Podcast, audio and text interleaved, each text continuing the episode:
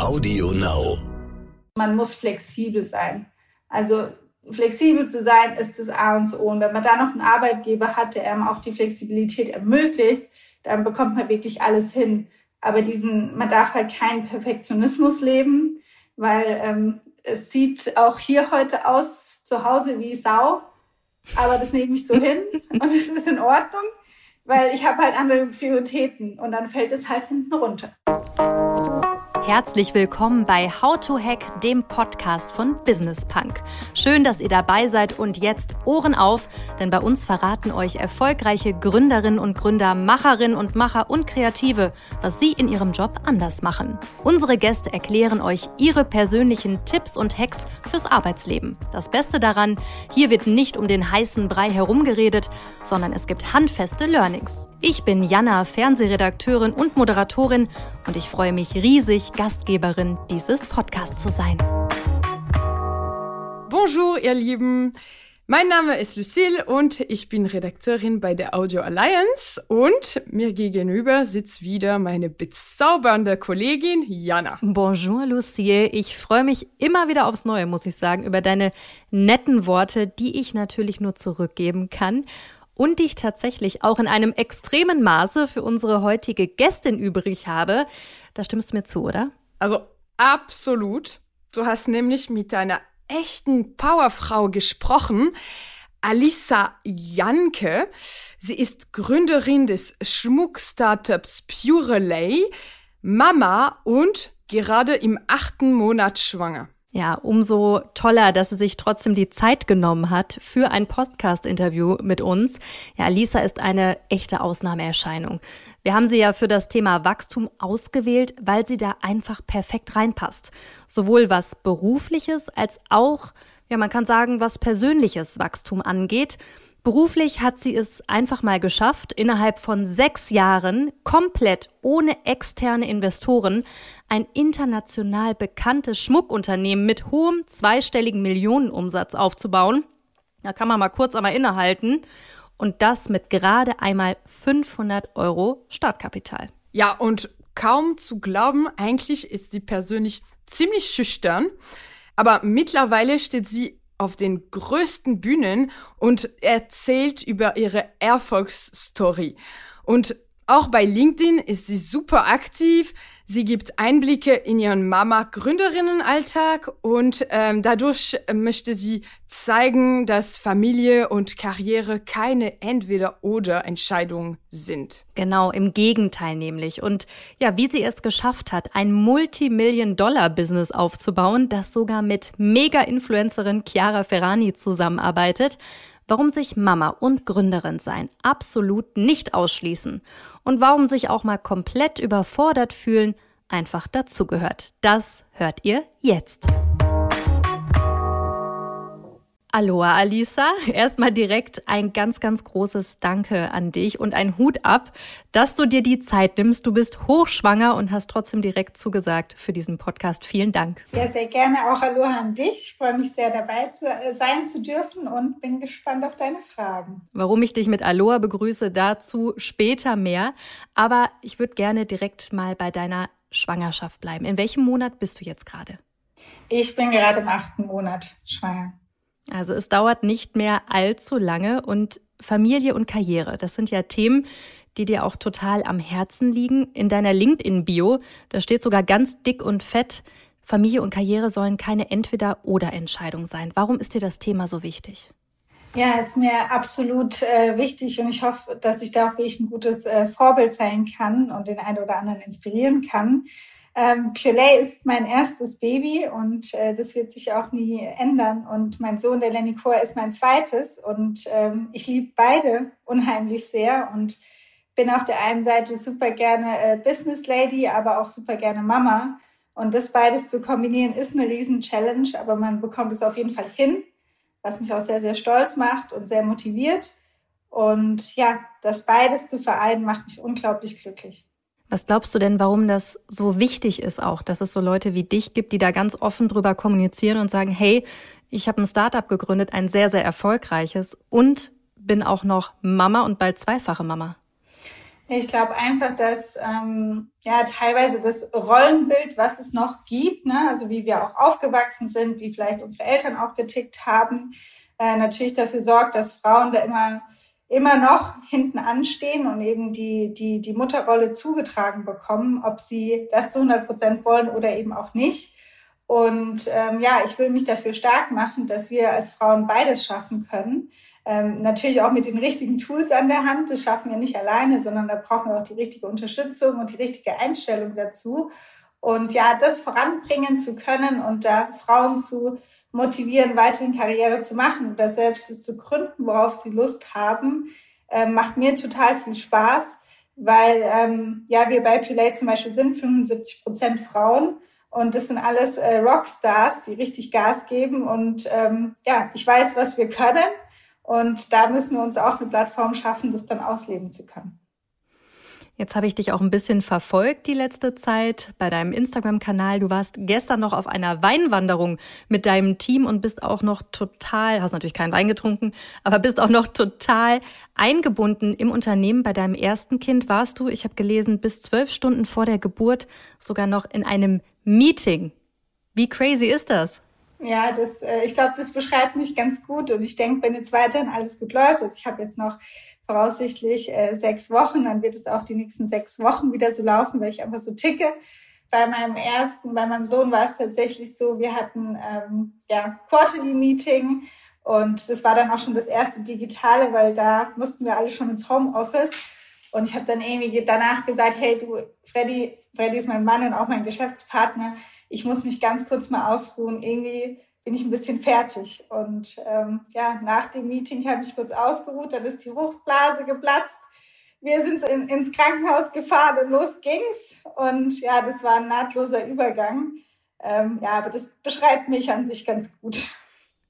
Also vom ersten Baby dann direkt zum zweiten Baby, sozusagen. Genau. Ja, absolut. Jetzt bist du ja in ein paar Wochen bist du ja auch bei dem OMR Festival in Hamburg, wirst da auf der Bühne stehen. Dann bist du ja, glaube ich, schon im neunten Monat, also wirklich kurz davor.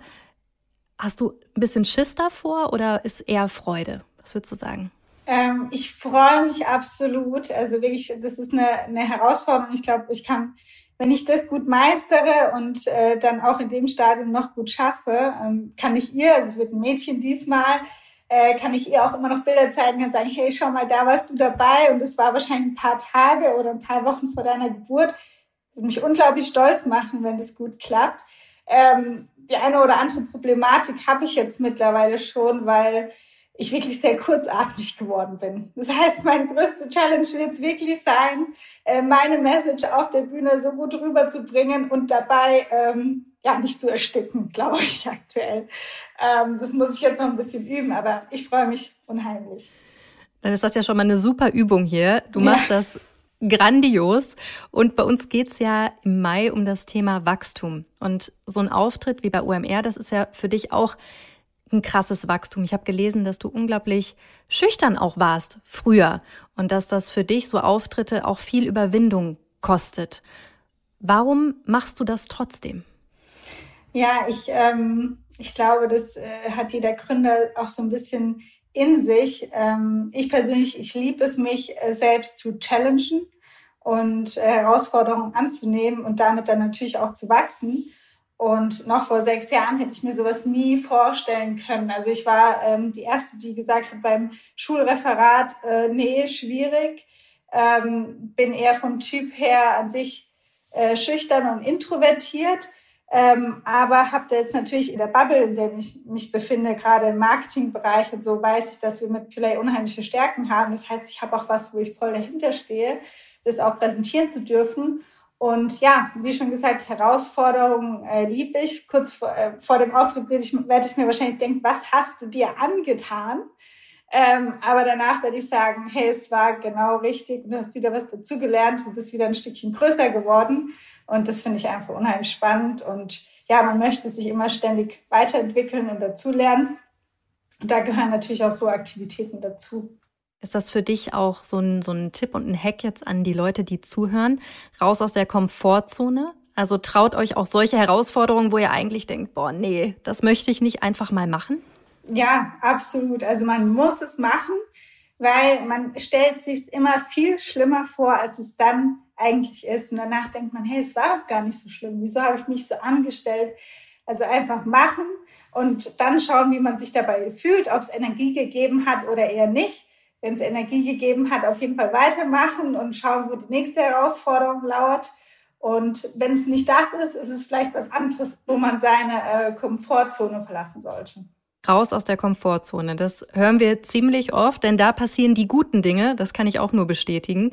Und wo du auch sehr aktiv bist, nicht nur als Speakerin auf Bühnen, sondern auch bei LinkedIn. Also ich habe mir wirklich alle deine, gefühlt alle deine Beiträge nochmal durchgelesen und habt ihr auch vorher schon gefolgt. Also auch cool, was du da machst, auch Richtung Personal Branding. Und da gab es ein Bild von dir, was mir auch vor einem Jahr war das oder vor vier Monaten angezeigt wurde. Das ging richtig viral. Da warst du in einem Meeting und dein kleiner Sohn Lenny äh, Koa lag da auf der Krabbeldecke auf dem Boden und der Beitrag hatte den Hashtag Fokus, Hashtag Working Mom. Was glaubst du, warum das so viel Aufmerksamkeit erregt hat? Ich glaube halt die, die Kombi ähm, in so einem Business-Umfeld, also wir waren da in, in, in, einem externen Meetingraum, der sah ein bisschen steriler aus. Ich saß da hochkonzentriert und ähm, ja, auf einmal siehst du auf den zweiten Blick, hey, da liegt ja ein kleines äh, Baby ne? auf dem Boden, natürlich auf einer schönen Decke und es war alles super. Ähm, aber die Kombi, glaube ich, hat viele Leute zum Anhalten angeregt und dann sich eben mein, äh, mein Beitrag auch da durchzulesen, weil es eben nichts Gewöhnliches ist, dass man sein Kind dann eben auch mal zu einem Meeting mitnimmt. Und ja, ich glaube, das hatte dann für viel Aufsehen ähm, gesorgt, was für mich an sich was komplett Normales war. Ähm, also ich habe den Kleinen sogar in dem Meeting gestillt. Ähm, das äh, ist für mich halt ganz normal und es war dann, glaube ich, für äh, für viele einfach neu zu sehen, dass wirklich ein Kind mit in einen, es war unser Executive Quarterly, mitkommt. Ähm, ja, fand ich auch verrückt, dass das so dann viral gegangen ist.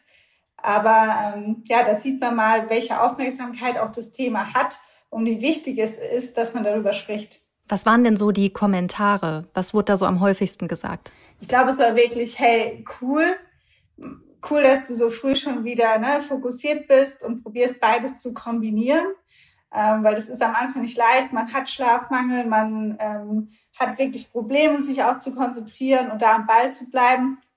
Und da habe ich echt sehr, sehr gutes Feedback bekommen. Also ich muss sagen, ich habe eigentlich wirklich, wurde das schon mal gefragt die Woche. Ähm, ich habe noch nie negatives Feedback bekommen zu dem, wie ich es handhabe sondern wirklich nur Positives. Aber ich gebe dazu auch absolut keinen Raum. Also wenn jemand da was Negatives zu sagen hätte, das höre ich nicht, weil ich wähle selbst aus, wie ich mich äh, verhalte und wie ich mein Leben gestalte.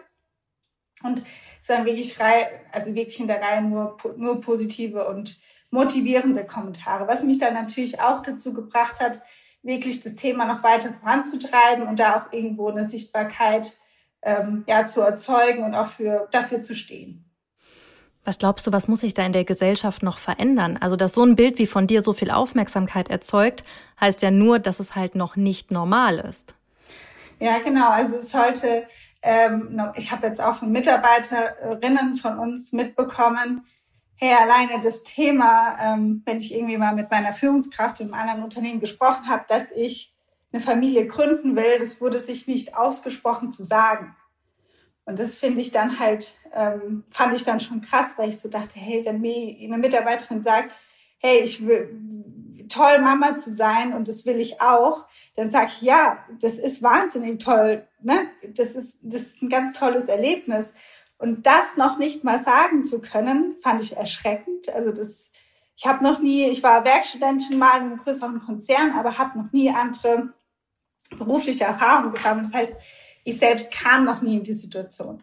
Und so war es dann natürlich zu hören, dass selbst so eine Aussage nicht machbar gewesen ist, fand ich sehr schockierend. Und das ist jetzt nur, nur ein Beispiel. Ich glaube, da gibt es äh, viele andere Sachen, die sich ändern müssen. Also auch, dass die Männer mehr einstehen und vielleicht auch mehr sich zurücknehmen und die Frauen dann auch mehr Karriere machen lassen. Und aber da müssen wir halt, glaube ich, auch für kämpfen um das Rollenbild halt auch weiterhin ein bisschen loszulösen, wenn man halt wirklich möchte. Also jeder soll das für, für sich selbst entscheiden. Und ja, aber ich glaube, da gibt es wirklich viele Aspekte, an denen noch gearbeitet werden muss. Und deswegen ist das auch so wichtig, dass gerade Leute wie du oder ich hatte auch die Franziska von Hardenberg schon im Podcast, die das ja auch immer propagiert, you can have it all, aber so wie man es haben möchte. Ne? Wenn man zu Hause bleiben genau. möchte, ist es fein, aber auch genauso, wie ihr das macht, dass man alles vereinbaren kann. Jetzt hast du eben auch die Männer schon angesprochen. Du bist ja auch gemeinsam mit deinem Mann in dem Startup, ihr habt es ja zu dritt gegründet, noch mit einem gemeinsamen Freund zusammen. Wie ist denn das, mit dem eigenen Mann die ganze Zeit zusammenzuarbeiten? Das ist auch echt eine lustige Frage. Also meine Antwort dazu ist echt mega, mega cool. Es ist manchmal super anstrengend, aber ich könnte es mir nicht anders vorstellen. Also es macht unheimlich viel Spaß. Und ähm, wir werden das auch im Privaten oft gefragt, wo die Freunde dann sagen, hey, also wenn ich mir vorstelle, mit meiner Frau oder Freundin, ihr seid ja wie ich 24-7 da, ne, zusammen. Ich könnte mir das niemals vorstellen. Ich könnte es mir ja andersrum nicht mehr vorstellen. Also man hat für jedes Problem, was man auch mal hat, hat man immer jemanden, mit dem man sprechen kann. Man kann sich gegenseitig motivieren, inspirieren. Und es macht wirklich äh, super, super viel Spaß. Also für uns eigentlich nicht mehr anders vorstellbar, weil wir uns da sehr gut ergänzen. Aber ich glaube, das ist dann auch wirklich Typsache, ob das so gut funktionieren kann oder nicht. Aber es ist auch gut für Storytelling. Also, ob man es jetzt bei LinkedIn sieht oder sonst wo, diese Geschichte ne, von dem Pärchen, was auch zusammen gegründet hat, ähm, das ist natürlich auch super spannend. Und super spannend ist auch die Entstehungsgeschichte von eurem Startup. Ich habe ja ganz zu Beginn unseres Gesprächs, habe ich dich ja mit Aloha begrüßt. Jetzt wird der ein oder andere gedacht haben, was los mit ihr? Hat einen Grund. Erzähl mal kurz, was Aloha mit deinem Startup Pure Late zu tun hat. Genau, also Aloha ähm, ja, ist ein sehr, sehr großer Bestandteil von Purelay. Also alleine einer unserer Core Values ist, wir leben Aloha. Und das kommt daher her, ich war nach meinem Abi 2012 das erste Mal auf Hawaii gewesen ähm, und habe dort ja die Inseln lieben gelernt. Bin dann 2013, ich habe dann an der Hochschule BWL studiert und dachte dann so, okay, ähm, wo kann man jetzt mal ein Auslandssemester machen? Und meine Hochschule hatte eine Partneruni in Hawaii. Und dann bin ich einfach mal zum Studieren nach Hawaii. Was äh, da für meine, für meine äh, Studienskills weiß ich nicht, ob es mir viel gebracht hat, aber für meine äh, Unabhängigkeit, Selbstständigkeit, Englischkenntnisse etc. beste Idee ever. Ich wollte dann auch ähm, erstmal gar nicht gehen und hatte dann das Glück, ähm, dass ich dort eine sehr, sehr gute Freundin ja, gefunden hatte, die mich in meinen Semesterferien auch immer wieder aufgenommen hat. Und mir ist es immer sehr, sehr schwer gefallen, wieder nach äh, Deutschland zurückzukehren, weil einfach das Aloha-Leben, der Aloha-Lifestyle mir so, so gut gefallen hat, ähm, dass ich dann irgendwann dachte, hey, also ich habe dann Freddy und Etienne kennengelernt. Freddy und ich, wir sind ein Pärchen geworden. Die beiden waren schon im E-Commerce-Bereich tätig. Und dann kam irgendwann so die Idee auf, hey, wieso machen wir nicht noch was Zweites? Ich hatte eh schon immer Lust, mich auch selbstständig zu machen und fand es dann super spannend, was die Jungs machen. Und ich war von Hawaii mit Schmuck behangen bis zum geht nicht mehr, weil ich von jedem Trip irgendwie ein neues Andenken mitgenommen hatte. Und die Idee Pure Lay war dann sehr, sehr schnell geboren. Also wir verkaufen Schmuck mit der Hawaii-Story, die ich mitbringe. Ja, das war wirklich sehr, sehr organisch entschieden, ohne Businessplan, ohne, wir machen uns groß Gedanken. Den Namen hatten wir innerhalb von einem halben Tag gebrainstormt. Und ja, so haben wir das Ganze dann gestartet. Und das ist so ein bisschen die Geschichte auch hinter Purelay und ja, was das Ganze mit Hawaii zu tun hat. Was bedeutet der Name denn genau, wo du gerade gesagt hast, ihr habt den relativ schnell gefunden? Ja, genau. Also Pure, das ist einmal zusammengesetzt aus Pure und Lay. Und Lay ist die hawaiianische Blumenkette, die man zu besonderen Anlässen bekommt. Also ähnlich wie bei Schmuck ist es etwas, was du dir umhängst und was dich eben an besondere Emotionen oder an besondere Ereignisse erinnern soll. Und Schmuck und eine Lay sind sehr ähnlich in ihrer Botschaft. Und dann war klar, hey, Lay muss da auf jeden Fall mit drin sein. Und eine Lay ist auch super bunt und flippig, also beispielsweise wie den Schmuck, den ich heute trage. Ja, den können wir mal kurz beschreiben. Du bist wirklich behangen und es sieht richtig sommerlich aus, wie ja, du ja. aussiehst. Schönes weißes äh, Hemd aus Leinen, goldene Kettchen, Armbänder, bunte Halsketten. Bunte Steinchen, genau. Bunte Steinchen, Ohrringe. Ja, und braun gebrannt bist du auch. Könntest auch auf Ibiza sitzen. Oder ja. eben Hawaii. Ja, da war ich im Urlaub vor zwei Wochen, deswegen so ein ah, bisschen ah, inspiriert okay. von da. Nee, Quatsch. Und ähm, ja, Lay, also bunter Schmuck mit einer tollen Botschaft. Aber es war auch immer der Gedanke, Pure, wir wollen auch ähm, schlichten Schmuck anbieten. Ähm, wir wollen was machen, was auch jedem irgendwie gefällt, was nicht super ausgeflippt ist, sondern eben was auch einen, einen breiteren Geschmack, sage ich mal, ähm, anspricht. Und ich habe auch so die zwei Seiten in mir. Also manchmal trage ich super gerne bunte Ibiza-Styles, aber manchmal bin ich auch schwarz und weiß und trage dort schlichte Statement-Ohrringe. Und die zwei Dinge sind eben sehr gut vereinbar in Pure Lay. Und so ist der Name dann entstanden. Und dann ist das Ganze ins Rollen gekommen. Ihr habt gestartet mit, ich habe gelesen, 500 Euro war euer Startkapital und mittlerweile, jetzt müssen sich alle mal festhalten, macht ihr einen hohen zweistelligen Millionenumsatz.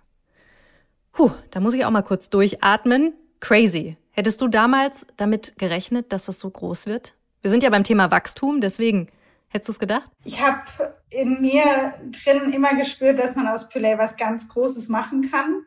Aber groß war damals eben noch nicht definiert. Was ist groß? Also misst man das in Umsatz, misst man das in Social Media Reichweite und was misst man das?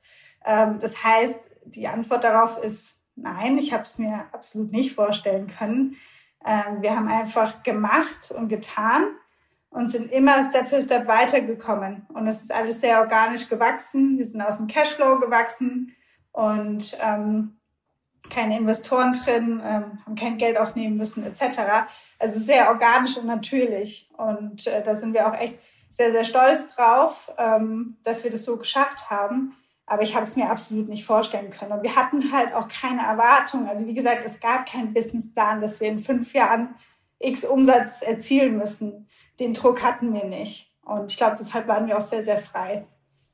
Und wie schafft man das in kürzester Zeit? Wie viele Jahre waren das jetzt nochmal genau? Sechs Jahre. Sechs Jahre. In sechs Jahren so zu wachsen. Was waren eure besten Ideen? Warum hat das so geklappt? Ähm, also einmal spielt immer Timing eine sehr, sehr große Rolle. Also vor sechs Jahren war E-Commerce, D2C-Brand noch was ganz Neues. Äh, es gab super wenige auf dem Markt. Das heißt, wir waren da wirklich mit dem Timing her, ähm, ja, hatten da noch irgendwo Glück. Glück gehört auch immer dazu. Ein gutes Timing kann man nicht immer planen, sondern da gehört auch haufenweise Glück dazu. Mit der Story, ähm, das ganze Aloha-Feeling, Wellbeing, ähm, Mental Health, sich gesund ernähren, auf sich achten, hat auch total den Nabel der Zeit getroffen. Und unser Schmuck, der äh, Modeschmuck ist, also ein recht, ein recht guter Price Point, der aber nicht abfärbt. Das gab es auch noch nicht so im Markt. Das heißt, entweder gab es hochpreisigen Schmuck, wo du wirklich viel Geld hinlegen musst, dass er lange hält, oder es gab Modeschmuck, den du ein paar Mal trägst und ähm, nicht mit ins Wasser gehen kannst, ähm, nicht beim Duschen anziehen kannst, der seine Farbe verliert. Und da haben wir uns auch echt gut mit unserem Material Edelstahl positioniert. Und diese Erfolgsfaktoren, also diese, diese Faktoren, die ich jetzt eben genannt habe, plus natürlich Wachstum auf Social Media, was wir mit Creator Influencer Marketing gemacht haben und Events zu dem Zeitpunkt, hat dann einen ganz guten Mix ergeben, dass wir das so umsetzen konnten, die letzten sechs Jahre. Da sind wir auch wieder beim Thema Storytelling, was wir am Anfang über euch als Person, aber natürlich auch mit der ganzen Geschichte Hawaii. Ich habe gesehen, ihr hattet auch zuletzt gerade fünf Influencer auf Hawaii und habe die da hingeschickt. Lohnt sich sowas? Wenn man ähm, das Ganze wirklich in gute Konzepte einbindet. Also wir hatten zu dem Zeitpunkt auch noch einen ganz coolen Sale online. Der Sale hatte die Hawaii Edition. Vorher war unser Content-Team schon drei Wochen dort, hat dort äh, eifrig mega Content erstellt. Das heißt, unsere ganze Community war schon super stark im Hawaii-Thema drin. Und dann haben wir tolle Deals gelauncht mit einer tollen Begleitung von den Creatoren. Und das Ganze hat für uns sehr, sehr gut performt. Einmal, weil es halt on-brand ist. Ähm, also es gibt keinen Ort, der mehr on-brand für uns ist als Hawaii, um die, um die Story eben zu übermitteln. Und ähm, weil wir natürlich auch noch gute Angebote und gute Deals geschnürt haben. Und das Gesamtpaket von dem ganzen Marketing-Mix, der hat halt für uns super gut funktioniert. Absolut. Und Influencer-Marketing, man nennt es ja heute Content-Creator-Marketing, ich muss mich da auch immer korrigieren. Das ist ja euer Ding und ich muss ganz ehrlich sagen, ähm, ich folge der Mega-Influencerin Chiara Ferrani jetzt schon seit vielen, vielen Jahren. Und plötzlich sehe ich die eure Schmuckstücke in die Kamera halten. Und das nicht nur einmal, sondern mehrfach. Da bin ich fast hinten rüber gefallen, weil ich natürlich dir und der Marke auch schon länger folge und dachte so, yay, wie cool ist das denn? Alisa, wie habt ihr das hinbekommen? Es war für mich persönlich auch mal ein großer Meilenstein und wir haben das dann gemacht, um wirklich in den italienischen Markt einzutreten. Und ich habe gesagt, hey, wir müssen mit dir arbeiten, um uns da eben von Anfang an auch ein gutes Standing irgendwie zu ja, ermöglichen. Und ähm, tatsächlich gab es dann mehrere Approaches und wir haben aber auch recht schnell dann Feedback und Kontakt erhalten. Und dann gab es natürlich mehrere Verhandlungen und aber an sich ist es für uns recht reibungslos ähm, ja, gelaufen. Also ähm, ich war auch super erstaunt und super baff, weil mir, ich hätte es mir noch schwieriger vorgestellt, wirklich überhaupt den Kontakt erst mehr herzustellen. Und es hat aber doch schneller und einfacher geklappt. Da war ich auch kurzzeitig mal so, okay, wow, passiert das jetzt wirklich? Ist dann so passiert, war auch richtig, richtig cool und war auch wirklich so ein Meilenstein in den letzten sechs Jahren, wo ich denke, hey, das war richtig hammergut. Also nichts ist unmöglich, kann man äh, daraus mitnehmen. Einfach mal machen, mal anfragen. Was würdest du denn sagen? Ist dann die Verkaufsrate bei so Mega-Influencern größer oder eher bei kleineren? Also wie ist da so der Return für euch? Genau, also da, da ging es bei der Kampagne mit ihr ging es uns auch eher wirklich darum, den Markt zu eröffnen, in den Markt reinzugehen, gute Kontakte, also ein gutes Ansehen von Anfang an zu bekommen, weil sie halt eine enorme, enorme Reichweite hatte. Und es war klar, dass die Abverkäufe nicht so eingesteuert werden können, wie jetzt jemand, der einen näheren Draht zur Community hat. Ne? Das ist eine andere Art und Weise. Aber das war auch nicht das Hauptziel dahinter. Und da muss man halt wirklich immer aufpassen, okay, was ist das Hauptziel? In was investiere ich? In was gebe ich mein Budget rein? Weil da kann man sich eigentlich sicher sein, wenn man eben Brand Awareness steigert und dann heißt es nicht gleich, dass dann der Abverkauf direkt hinten nachkommt, sondern das kommt dann wirklich, kann auch Monate verzögert kommen. Dieses ganze Thema Creator Marketing habe ich gelesen, dass du das im Selbststudium komplett beigebracht hast. Also vor sechs Jahren war es natürlich noch nicht so groß, wie es jetzt heutzutage ist. Woher wusstest du, dass das das Richtige ist? War das ein Bauchgefühl oder kannst du einfach hell sehen? Ja, also vorhin habe ich ja schon gesagt, Freddy und Chen, ähm, die zwei Mitgründer von Purelay, die hatten schon einen anderen E-Commerce-Store. Das heißt, die haben schon 2015 gestartet, wo auch wirklich das Creator Marketing noch ganz, ganz am Anfang stand. Und es war wirklich so, man schreibt die Person über Instagram an, ähm, fragt, darf ich dir meine Produkte schicken? Manchmal sogar ohne Budget damals, also unvorstellbar heutzutage ähm, sondern es wurde sich eben über die Produkte gefreut, weil es eben eine ganz andere ähm, ja, Marketingstrategie war. Und ja, die beiden hatten das für den ähm, ersten Online-Shop, den sie ähm, ja, gelauncht hatten, schon erfolgreich umgesetzt. Das heißt, da hatten sie schon Know-how gesammelt und haben das dann auch wie ich haben gesagt, hey, bei Play, wir müssen das genauso machen. Und dann habe ich so deren Strategie weiterverfolgt und mit Play sind wir halt natürlich dann noch viel tiefer reingegangen. Also äh, Events veranstalten, Kollektionen rausbringen und eben den ganzen Marketingmix einmal abklappern, auch in dem Bereich. Und das war echt so ein Learning by Doing. Man hat geschaut, okay, wir testen es. Wenn es funktioniert, dann etablieren wir es. Wenn es nicht funktioniert, dann äh, gibt es eine neue Möglichkeit. Und was würdest du sagen, was ist jetzt gerade so the next big thing? TikTok? Äh, TikTok auf jeden Fall. Also selbst für uns organisch immer noch super schwer herauszufinden, was da gut performt. Also wie wir auftreten müssen auf dem Channel, aber da sind wir echt äh, guter Dinge mit sämtlichen Strategien und testen sehr viel, aber TikTok absolut. Live-Shopping ist für uns äh, super, super spannend. Also wir haben schon eine recht große Live-Shopping-Community, die wir immer äh, auch zu besonderen Launches oder ja, Kampagnen aktivieren, wo wir einfach den direkten Austausch auch zum Kunden haben unheimlich wertvoll für auch direktes Feedback zur Marke zu erhalten und zu Produkten.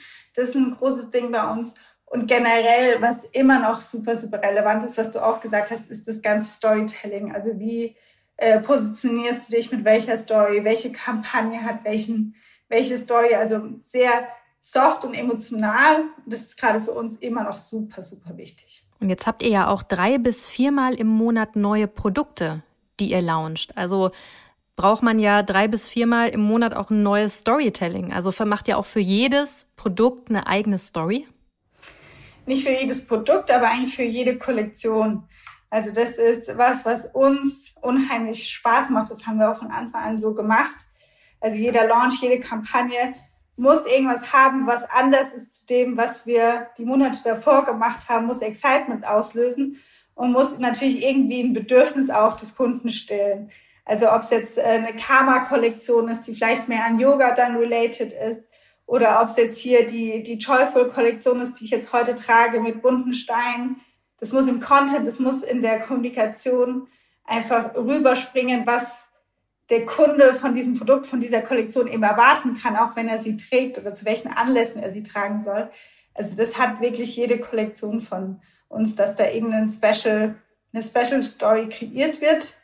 Ja, absolut. Würdest du sagen, das unterscheidet euch auch von anderen, ich sage es einfach mal so, Instagram, Schmuck-Brands? Also es gibt ja mehrere Player jetzt auf dem Markt, die ähnliche Sachen machen. Also ihr wart mit die Vorreiter, aber natürlich immer, wenn irgendwas erfolgreich ist, kommen Leute hinterher. Unterscheidet euch das? Ist das das Ding? Ja, absolut. Also alleine, wenn ich dran denke, wie viel ja, Impact wir ähm, allein in der Content Creation haben. Äh, das Team auf Hawaii, jetzt Ende Mai geht es wieder nach Sardinien. Einfach, dass wir diese Vibes der Kollektionen ähm, richtig platzieren und rüberbringen. Ähm, das würde ich sagen, ist auf jeden Fall eine große Sache, was uns von anderen unterscheiden lässt. Äh, dass wir das eben auch sehr organisch, natürlich machen und nicht einfach nur in einem Studio so, das ist jetzt der neue Ohrring, der wird jetzt abgelichtet, sondern was da dahinter steckt, teilweise, das kann man sich echt nicht vorstellen. Viel, viel Arbeit. Das sehe ich ja bei dir auch bei Instagram. Du bist immer ganz gut zugange auf jeden Fall. Was habt ihr denn für die Zukunft geplant? Was sind denn so die next big steps? Also was auf jeden Fall ähm, sehr relevant ist für uns, äh, ist die Internationalisierung weiterhin. Also dass wir da die Märkte weiter ausbauen und ähm, ja, was sehr spannend ist, was auch äh, unheimlich komplex ist, weil man doch merkt, äh, der Dachmarkt oder die Märkte sind so unterschiedlich und da eben Know-how zu sammeln und die richtige Strategie für jeden Markt zu machen, ist eine mega große Challenge.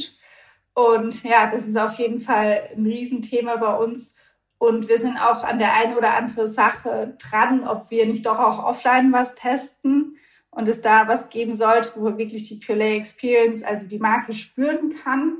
Und ja, das hat auch einen großen Fokus und generell, wie wir die Brand eben noch mehr platzieren, die Brand mehr sichtbar machen. Also nicht nur das Produkt, sondern generell die Brand. Ähm, sehr, sehr spannende Themen stehen aktuell an. Bislang macht ihr das alles noch alleine. Hast du denn schon einen Plan, wie du nach der Geburt deiner Tochter dann wieder einsteigen willst? Ja, also diesmal habe ich einen besseren Plan als beim ersten Mal, weil da wurde Man lernt ich, ja immer.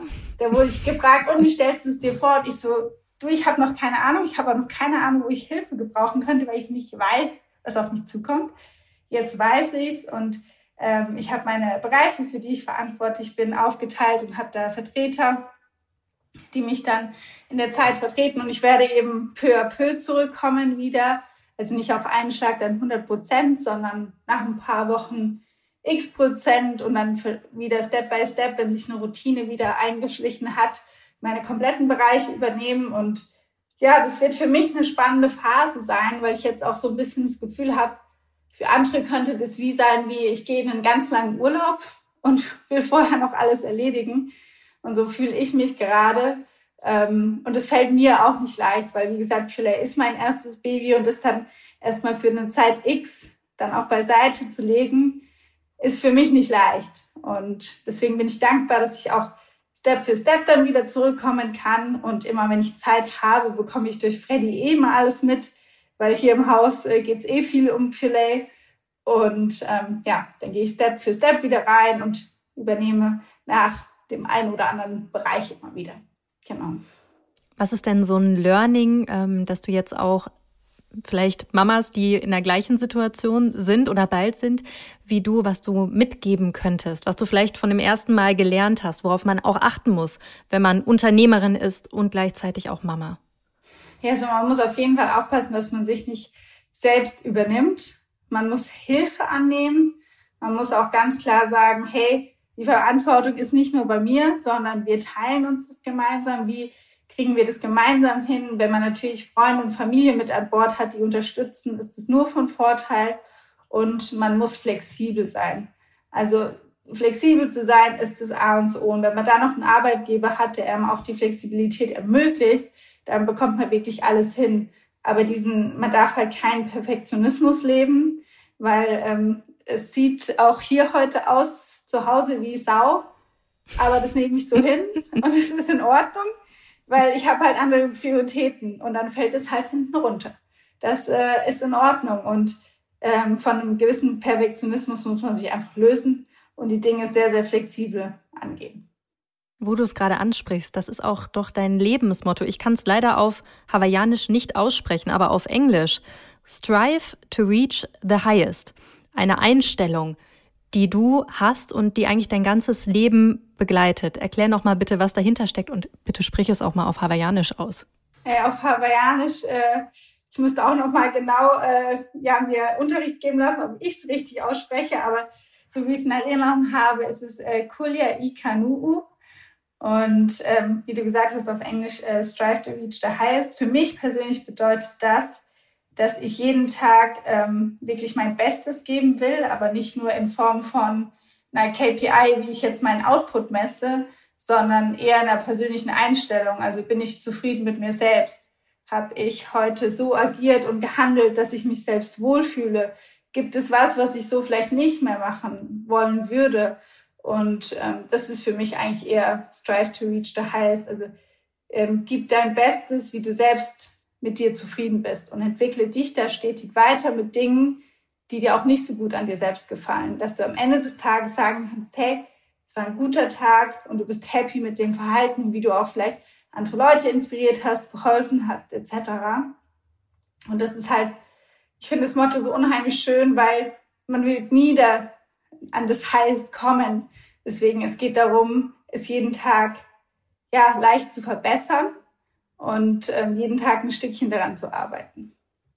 Ich finde das richtig schön. Also ich habe mir das auch direkt notiert. Ich habe so ein Notizbuch mit genau solchen tollen Sachen, die ich jetzt auch hier in der Zeit bei How to Hack lerne von den ganzen Gästen. Und das steht auch ganz dick und fett drin. Und jetzt kommen wir zu unserer Kategorie hier in diesem Podcast, die heißt Ich hab noch nie ist ja eigentlich ein Trinkspiel, keine Sorge. Es ist um die Mittagszeit und wir trinken auch meistens nur Wasser in diesem Spiel.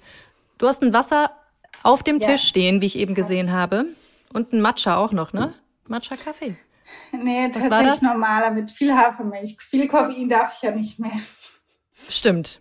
Da hast du natürlich recht. Kennst du das Spiel noch von früher? Ich habe noch nie das Trinkspiel. Ja, ich glaube, ich habe da was in Erinnerung, ja. Okay, ich erkläre trotzdem noch mal ganz kurz die Regeln. Und zwar stelle ich dir eine Frage. Wenn deine Antwort auf die Frage doch ist, dann musst du einen Schluck trinken. Und wenn deine Antwort stimmt ist, dann kannst du das Glas stehen lassen. Du kannst aber auch gerne jetzt schon mal einen Schluck nehmen. Wir reden ja schon eine ganze Zeit.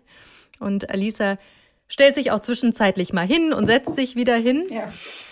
Das ist wichtig. Ist auch richtig so. Und ich starte mal direkt mit der ersten Frage. Ich habe noch nie mich über eine Influencerin mal so richtig geärgert. Doch? Mhm, Doch? Ja. Okay, hast du mal. Dann kannst du auf jeden Fall einen Schluck trinken. Was ist da passiert? Ähm, was ist da passiert? ja, da wurden einfach gewisse Vereinbarungen nicht äh, eingehalten und einfach was Wildes umgesetzt, was nicht on-brand war, was mich dann echt stutzig gemacht hat, weil eigentlich recht viel Arbeit in die Kampagne eingeflossen ist. Ähm, aber wir haben daraus die Learnings gezogen und ähm, ja, auch so Dinge passieren und man wird dadurch nur schlauer. Hast du mit ihr danach noch weiter zusammengearbeitet oder war es das dann? Ich glaube, es ging noch ein Stück weiter, aber dann irgendwann war es dann auch Okay, dann muss man das auch mal beenden. Nächste Frage. Ich habe noch nie mich mal total überfordert gefühlt. Doch, doch. Auch. Doch. Natürlich, ja. Nimmst du einen großen Schluck und einen kleinen? Mhm. Schon einen großen. Gib mal ein Beispiel. Ja, also es war tatsächlich, nachdem mein ähm, Sohn so sechs, sechs Monate alt war und ich eigentlich voll wieder dabei war, und äh, es hört sich jetzt vielleicht ein bisschen doof an, aber wirklich durch das Abstillen etc. die Hormone noch so durcheinander waren, ähm, dass ich gedacht habe, hey, zu der Zeit, ich habe keinen klaren Kopf, ich bin überhaupt nicht da, wo ich eigentlich mal war. Und das hat mich ähm, ja richtig überfordert, weil ich nicht wusste, damit umzugehen. Ich habe da auch schlussendlich rausgefunden, dass es wirklich, äh, ich hatte super schlechte Blutwert zu der Zeit, also mir, mir ging es auch nicht gut, ähm, konnte das aber zum Glück dann auch schnell ändern. Aber da war ich echt mal richtig überfordert eine gewisse Zeit. Und das heißt, man muss einfach auch auf sich selber dann mal hören in solchen Momenten. Ne? Wahrscheinlich ein paar Absolut. Gänge mal rausnehmen. Auch ein gutes Learning. Ich habe noch nie mich mal so richtig blamiert. Doch schon, aber auf eine lustige Art und Weise. Okay, dann musst, dann musst du jetzt auch nichts trinken, aber du nee. musst erzählen, was, was es war. Oh, ja, das wissen. Ich habe hier in Mannheim in den Quadraten mal gedacht, mein Auto wäre gestohlen worden. Und ich habe es einfach nur in einem falschen anderen Quadrat abgestellt und hat es bei der Polizei dann als gestohlen gemeldet. Und die waren wirklich so lieb und sind mit mir dann hier noch rumgefahren und haben es gesucht. Und ich habe jedem glaubhaft versichert, es stand da. Und alle meine Freunde hatten es in ihrer Insta-Story, dass äh, mein Kennzeichen mit Auto XY gestohlen worden ist, wer es sieht. Ähm, mein Laptop war da noch drin, das habe ich noch nie gemacht. Ich habe kurzzeitig mal nicht mehr bei Play existiert, weil ich überall gelöscht worden bin. Ähm, und das, dann, das Ganze dann aufzulösen, dass mein Auto halt einfach von einem anderen Restaurant stand, wie ich es mir eigentlich eingebildet hatte, war schon sehr peinlich. Vor der Polizei, oh vor Gott. allem. Ja ich finde, das ist eine grandiose Geschichte und ich glaube, da können sich viele mit identifizieren. Ich auf jeden Fall auch. Ich habe es aber noch nicht der Polizei gemeldet. Nee, Soweit ging es noch nicht. Ich dort und bin mit denen rumgefahren im Auto und sie haben es gemeinsam mit mir gesucht. Es war ganz peinlich und seitdem mache ich überall, wo ich park, äh, Fotos. Also das passiert mir nicht mehr. Und was haben sie gesagt, als ihr es dann zusammengefunden habt? Ja, ich wurde dann tatsächlich, ich war dann schon zu Hause auch ähm, und wurde dann abends um elf angerufen. Ja, äh, ein Kollege hätte es jetzt noch gefunden äh, bei einer anderen Tätigkeit eigentlich. Ich so, nee, das kann jetzt nicht sein. Also da war es mir zwischenzeitlich unangenehm. Also ich hätte mich ja freuen sollen, dass sie wieder da ist, aber in dem Moment war es mir so unangenehm, dass ich nicht wusste, soll jetzt die Freude überwiegen oder soll die Peinlichkeit, ähm, ja. Und die waren aber, muss ich sagen, sehr, sehr äh, freundlich und haben vielleicht einfach nur gedacht, okay, sie ist vielleicht ein bisschen arg durch den Wind. Die Polizei, dein Freund und Helfer. In deinem Fall ja. auf jeden Fall. So, jetzt kommt die allerletzte. Ich habe noch nie Frage an dich. Und zwar, ich habe noch nie etwas extrem bereut. Nee, sie schüttelt nee. den Kopf. Also stimmt, du musst nichts trinken. War alles für was gut, was du gemacht und erlebt hast? Ja, also auch jede Herausforderung, jeder jedes Problem, alles, was mal aufgekommen ist, ich probiere immer daraus das Gute zu, zu ziehen. Und egal wie hart es auch mal war, aber ähm, bereut, so richtig bereut habe ich, fällt mir nichts ein. Das ist richtig schön, wenn man das sagen kann. Und jetzt kommen wir auch langsam zum Ende. Deswegen würde ich gerne nochmal von dir deine Tipps und Hacks für alle, die hier zuhören, gerade zum Thema persönliches, aber auch unternehmerisches Wachstum hören. Was sind da deine Tipps und Hacks? lösungsorientiertes Denken, weil äh, wir bekommen jeden Tag Probleme auf den Tisch gelegt und wir könnten uns in diesen Problemen vergraben und würden da wahrscheinlich auch keinen, ja, nicht mehr rausfinden. Wenn man probiert, die Lösung darin zu sehen, ähm, kommt man sehr, sehr viel schneller weiter und lernt auch unheimlich viel. Also das ist auf jeden Fall ein großer Tipp von mir. Ähm, Positivität, das heißt, wie gehe ich an Dinge ran? ähm, ist das Glas halb voll oder halb leer. Es sollte immer halb voll sein. Man muss positiv rangehen. Nur so kann man andere Menschen auch mit gewissen Ideen oder Herausforderungen ja, mitnehmen. Und ähm, das, was ich vorhin eigentlich schon gesagt habe, was so ein bisschen auch auf das Muttersein zutrifft, generell ist mir zum Beispiel Flexibilität sehr wichtig. Das heißt, Pläne sind gut, Pläne sind wichtig, Struktur ist unheimlich wichtig, es muss alles gegeben sein aber eine gewisse Flexibilität nie zu verlieren, in dem, wie man arbeitet, ähm, ist sehr, sehr wichtig, weil die Rahmenbedingungen ändern sich so schnell und man kann gewisse Dinge nicht hervorsagen, dass man ähm, flexibel sein muss und darauf reagieren muss. Ich hoffe, was steht, ist dein Termin bei OMR in Hamburg. Ich bin nämlich schon ganz aufgeregt, wenn ich dich da auf der Bühne sehe. Ich werde auf jeden Fall im Publikum sitzen und dich anfeuern. Da kannst du dir sicher sein. Und ich drücke dir die Daumen, dass auch deine Luft da ja. bleibt. Aber auch das ist einfach authentisch und es ist ja auch nicht zu übersehen, dass du schwanger bist. Und ich freue mich sehr auf deinen Auftritt und äh, vielen, vielen Dank, dass du dir heute die Zeit genommen hast. Das war sehr, sehr lehrreich und sehr ehrlich. Vielen, vielen Dank. Danke dir ebenso. Hat mich sehr gefreut. Ja, Lucille, Hut ab vor dieser Frau, oder? Das hat mir extrem viel Spaß gemacht, mit ihr zu sprechen. Vor allem ihr Lebensmotto, Strive to reach the highest, das habe ich mir notiert. Gib jeden Tag dein Bestes, sodass du selbst mit dir zufrieden bist. Entwickel dich stetig weiter, sei happy mit deinem eigenen Verhalten. Man wird nie an das Highest kommen, aber man kann sich immer verbessern. Das fand ich total lehrreich, was sie da gesagt hat. Auf jeden Fall. Und äh, was ich aus der Folge noch mitnehme, ist, dass man sich von einem gewissen Perfektionismus einfach lösen muss und äh, Dinge flexibel eingehen sollte. Und ihre Geschichte macht unglaublich viel Mut und nimmt sicherlich vielen Frauen die Angst davor, Familie und eigene Gründung oder generell den Job nicht unter einen Hut zu bekommen. Total. Und umso beeindruckender, dass sie auch im neunten Monat schwanger noch beim OMR-Festival in Hamburg auf der Bühne stehen wird, um eben genau diese Botschaft zu vermitteln. Es geht eben auch beides. Kommende Woche geht es hier weiter mit einem Gast, der genau wie Alisa seinen Startup-Sitz in Mannheim hat und ein unfassbares Unternehmenswachstum hingelegt hat. Ja, krass, oder da scheint was in der Luft zu liegen in Mannheim. Naja, Spaß beiseite, mit Socken zum Millionär, das beschreibt ganz gut die Geschichte von Johannes Kliesch. Angefangen auf Amazon macht sein Startup mittlerweile einen Umsatz von 32 Millionen Euro wie er es geschafft hat, Socken sexy zu machen, wie wichtig Personal Branding gerade für Gründerinnen und Gründer ist und vieles, vieles mehr, das hört ihr kommende Woche. Lesetipp der Woche. Unser Thema des Monats ist ja Wachstum. Und Nicole, die ihr hier im Podcast auch regelmäßig hört, war für die letzte Business Bank Ausgabe inmitten von Hanfpflanzen. Sie war bei Demikan zu Besuch. Äh, Demikan ist ein Startup, was im sächsischen Hinterland Cannabis zu medizinischen Zwecken anbaut. Da wächst also auch so einiges, aber zu viel möchte ich auch nicht verraten. Lest es am besten selbst. Es ist in der aktuellen Ausgabe von Business Bank Kunst X Cash. Viel Spaß beim Lesen. Das war How to Hack für heute. Ich hoffe, es hat euch gefallen. Immer donnerstags gibt es eine neue Folge. Abonniert uns gerne fleißig auf Audio Now oder wo auch immer ihr Podcasts hört. Und über eine 5-Sterne-Bewertung würden wir uns natürlich auch freuen. Audio Now.